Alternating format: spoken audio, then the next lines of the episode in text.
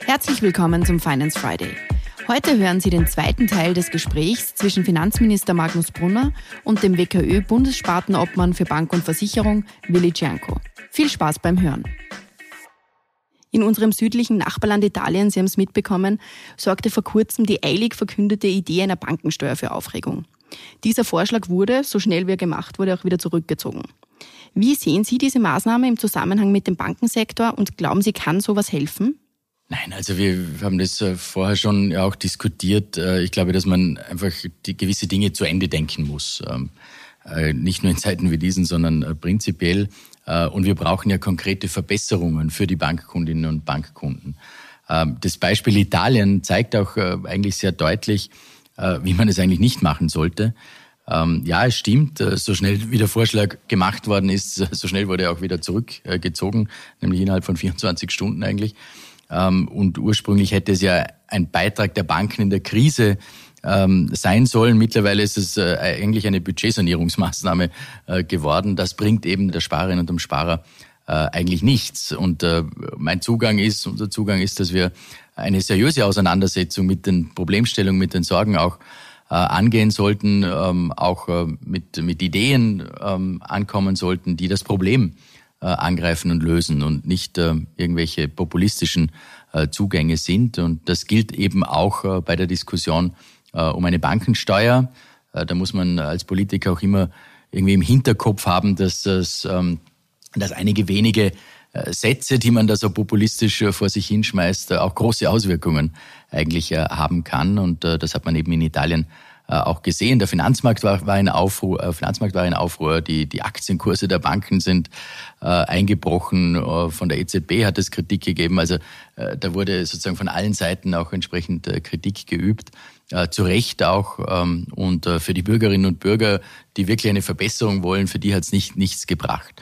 Und ich glaube, dass unser Paket, das wir hier besprochen haben und das die Banken äh, umsetzen werden, ähm, ein pragmatischeres ist. Eines, das auf die Bedürfnisse eben äh, der Bürgerinnen und Bürger äh, eingeht. Das ist ein Maßnahmenpaket, äh, das, glaube ich, sinnvoll ist und auch schnell umgesetzt werden kann. Einige Maßnahmen, die vorgeschlagen worden sind in, in großem Populismus, da handelt es sich um, um zweijährige Laufzeiten beispielsweise, also Laufzeiten, bis man das überhaupt einmal auf den Boden bringen kann. Und das sind jetzt Maßnahmen, die schnell wirken ähm, und die dann den Bürgerinnen und Bürgern auch schnell zugutekommen. Herr Cianco, Sie haben in diesem Zusammenhang kürzlich von einer kurzfristig gedachten und populistischen Maßnahme gesprochen. Sie stehen einer solchen Übergewinnsteuer also sehr kritisch gegenüber. Aber wäre so eine Steuer nicht ein Weg für Banken, in Krisenzeiten etwas beizutragen? Versuchen wir mal zurückzublicken. Äh, Im Zuge und unmittelbar nach der Finanzmarktkrise waren sich alle einig, wir müssen hier langfristig vollkommenes Neuland erreichen. Nämlich, wir brauchen Spielregeln, die sicherstellen, dass wir einen gut aufgestellten, stabilen Bankenmarkt haben.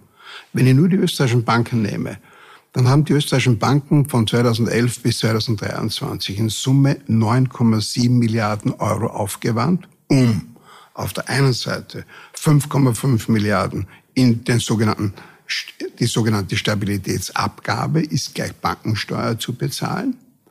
Das zweite, wir haben die Einlagensicherung dotiert im Ausmaß von 2,5 äh, Milliarden und wir haben 1,9 Milliarden aufgewandt für das Thema Abwicklung. Und keine einzige Bankenpleite, die es seit dieser Zeit gibt, ist dem Steuerzahler zur Last gefallen. Das heißt, das System hat nicht nur Eigenkapital aufgebaut, das System hat auch dafür gesorgt, dass wir Geld zur Seite gelegt haben, das dazu da ist, dass das Bankensystem aus eigener Kraft allfällige Probleme regelt, löst, finanziert und nicht der Steuerzahler. Das heißt, langfristige Herangehensweisen, die Standort positiv sind, die die Investoren in eine Lage versetzen, wo sie sagen, darauf kann ich mich verlassen. Und jeder populistische Schritt ist einer, der mir grundsätzlich verschreckt. Und was wir brauchen in unserem Land und in Europa ist, wir brauchen Menschen, wir brauchen Unternehmer, wir brauchen Investoren, die Vertrauen haben in dieses Land, in diesen, in diesen Standort. Und äh, dafür müssen wir einfach sorgen. Und wir sollten uns hier nicht treiben lassen von tagesaktuellen Themen. Das große Bild ist immer wesentlich. Wir sprechen ja in den letzten Monaten immer wieder von Preisdeckeln. Mietpreisdeckel, Energiepreisdeckel, generelle Preisdeckel. Braucht es einen Zinspreisdeckel? Nein, das wäre Gift. Das wäre Gift, also eingreifen in einen Markt, der funktioniert. Ich bringe Ihnen ein simples Beispiel. Derjenige, der aus guten Gründen gesagt hat, äh, ich bin bereit, mehr zu zahlen, habe aber einen fixen Zinssatz auf meine Laufzeit, der soll jetzt zuschauen, dass jemand, der bewusst das Risiko genommen hat, dass der jetzt unterstützt wird. Dann wird derjenige sagen, der mir aufgewandt hat, na hallo, was ist da los? Das sind Eingriffe, man, sieht an diesem simplen Beispiel, man verhackt sich sofort in, in, in einem Gesamtsystem, das durchaus sozusagen ineinander greift und dass man auch so laufen lassen soll. Natürlich flankierende Maßnahmen, begleitende Maßnahmen, die die Spitzen herausnehmen, die die wirklichen extremen Risikofälle herausnehmen können, die das einzelne Schicksal nicht vergessen. All das ist berechtigt, aber das verlangt keinen Zinspreisdeckel. Vor allem sollte man gewisse Dinge auch zu Ende denken. Das ist immer mein Zugang. Äh, manche Dinge, die auf den ersten Blick vielleicht äh, populär klingen, sind auf den zweiten Blick nicht wirklich sinnvoll, wenn man es eben zu Ende denkt äh, und ein bisschen mit Hausverstand auch an die Sache herangeht. Und das ist so eine Maßnahme. Ich würde jetzt gerne noch zu einem anderen Thema kommen, das die Menschen in unserem Land und die Politik gleichermaßen momentan sehr beschäftigt und für teils hitzige Debatten sorgt. Die Bargelddiskussion. Vielleicht eine ganz simple Frage zu Beginn. Ist das Bargeld ein Auslaufmodell, ein Phänomen, das bald der Vergangenheit angehören wird und das es bald in der Form nicht mehr geben wird? Nein, auf keinen Fall. Das ist es äh, sicher nicht. Bargeld ist ein Teil unseres Alltags. Äh, das ist ein Teil äh, unserer Identität auch, die wir haben. Das wird es auch selbstverständlich bleiben. Und deshalb ist auch die Verfügbarkeit und der Zugang zu Bargeld für alle in unserem Land auch sehr wichtig. Ähm, und äh, Österreich verfügt ja auch im europäischen Vergleich über ein relativ dichtes Netz ähm, an Bankomaten. Im Gegensatz zu anderen Ländern, auch in Europa, äh, konnte in den vergangenen Jahren dieses äh, Netz ja nicht nur erhalten, sondern sogar zum Teil ausgebaut ähm, auch werden. Und um die Bargeldversorgung für die Zukunft auch abzusichern, gibt es unterschiedliche Ideen. Wir haben uns gemeinsam mit den Banken unter PSA aus, auf eine Lösung, glaube ich, konzentriert und geeinigt, die äh, durch, durchaus äh, sinnvoll ist. Herr Czernko, wie erleben Sie das eigentlich bei den Bankkundinnen und Bankkunden in Österreich? Welchen Stellenwert hat das Bargeld für die Menschen? Jetzt abgesehen von der emotionalen Tangente, ähm, und da spreche ich auch jetzt für mich, ähm, das hat schon etwas noch mit Privat zu tun. Das ist ein privates Refugium. Äh, ich habe kein Problem äh, mit Transparenz, aber ich habe ein Verständnis dafür, dass es Bereiche gibt, die möchte ich für mich behalten. Und das ist nichts Unanständiges. Und das möchte ich einfach äh, respektieren. Das ist ein Zahlungsmittel, das ist ein, ein, ein gesetzliches Zahlungsmittel und es ist unser Auftrag, den Menschen hier jene Unterstützung zu geben, dass sie auf das zurückgreifen können. Ja, es wird tendenziell möglicherweise in der Zukunft weniger eingesetzt werden, aber da sind wir noch meilenweit davon entfernt, also um überhaupt irgendwann einmal Diskussion zu führen. Wir unterstützen das Bargeld. In diesem Zusammenhang wird auch der Zugang zu Bargeld immer wieder diskutiert. Vor allem Gemeinden in strukturschwächeren oder ländlichen Gegenden beklagen den teilweise sehr schlechten Zugang zu Bargeld. Konkret geht es also um Bankomaten. Sie haben jetzt eh beide schon darüber gesprochen, aber vielleicht äh, noch einmal die Frage, wie kann man dieses Problem in den Griff bekommen und dafür sorgen, dass die Menschen in Österreich vor allem eben auch im ländlichen Raum und in abgelegenen Gebieten zu Bargeld kommen können? Also wir haben in Österreich ca. 9000 äh, Bankomaten aktiv.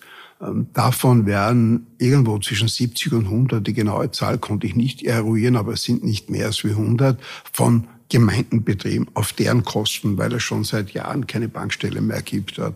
Und die haben wir uns geeinigt, dass das zu Selbstkostenpreisen in der Zukunft passiert, dass es hier keine wie immer geartete Gewinnmarge geben äh, kann.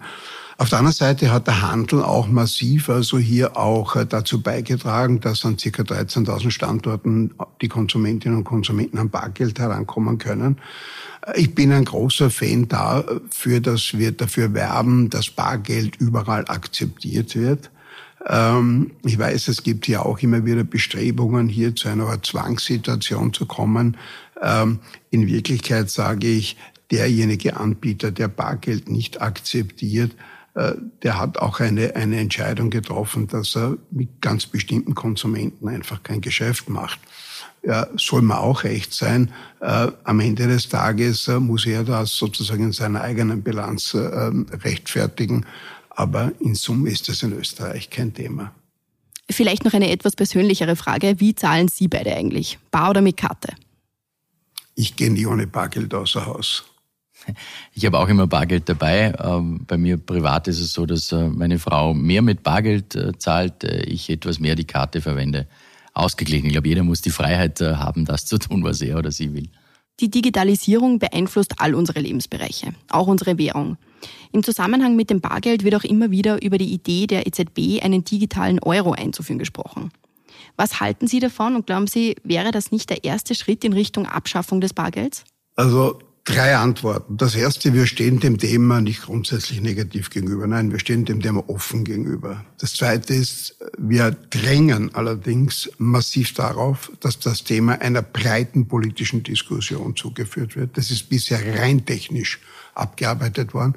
Und das dritte, wenn ich das nur einigermaßen verstanden habe, und ich habe mich bemüht, das einigermaßen zu verstehen, dann ist das in einer Art und Weise aufgesetzt, dass am Ende möglicherweise wieder nur die zwei großen globalen Anbieter in der Lage sein werden, als Servicer, als Dienstleister für den digitalen Euro aufzutreten, weil es sonst einfach niemanden gibt. Ja, ähm, also es ist kein Schritt in Richtung Abschaffung des Bargelds. Es kann es auch nicht sein, darf es auch nicht sein. Also auch wir äh, diskutieren das auf europäischer Ebene, aber äh, gebe ich vollkommen recht. Ich glaube, man sollte es nicht nur auf die technische, sondern endlich auch wirklich politisch diskutieren. Mein Wunsch wäre gewesen, wir hätten es umgekehrt gemacht eigentlich. Das wäre der, der sinnvollere Zugang äh, gewesen.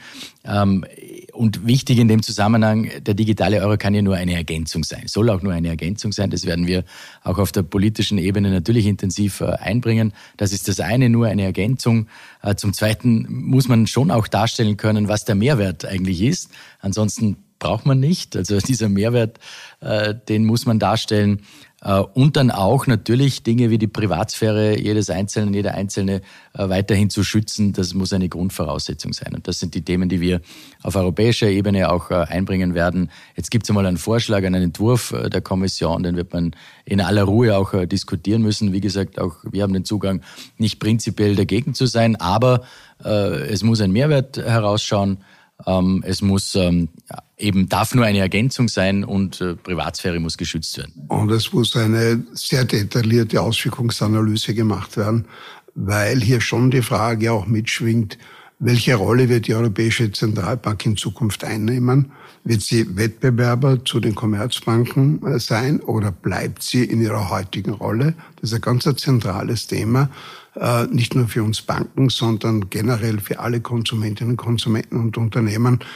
Das heißt, diese Dinge sind einfach jetzt am Tisch zu legen. Es sollte nur eines nicht passieren, so wie eine, ein deutsches Magazin es übertitelt hat. Nein, das war ein englischsprachiges. Ähm, wir haben eine Lösung. Wo ist das Problem? Meine Herren, vielen Dank für das Gespräch. Dankeschön. Vielen Dank. Vielen Dank fürs Zuhören. Wenn dir die heutige Folge gefallen hat, dann abonniere den Podcast gerne auf Spotify, Apple Podcast oder einem anderen Podcast-Anbieter deiner Wahl. Mehr Infos zum heutigen Thema findest du in den Show Notes. Für tägliche Updates zur Arbeit der Finanzverwaltung und aktuellen Themen folge uns gerne auf unseren Social-Media-Kanälen. Die Links zu unseren Seiten findest du ebenfalls in den Show Notes. Die nächste Folge des Finance Friday erscheint kommenden Freitag. Bis dahin, alles Gute.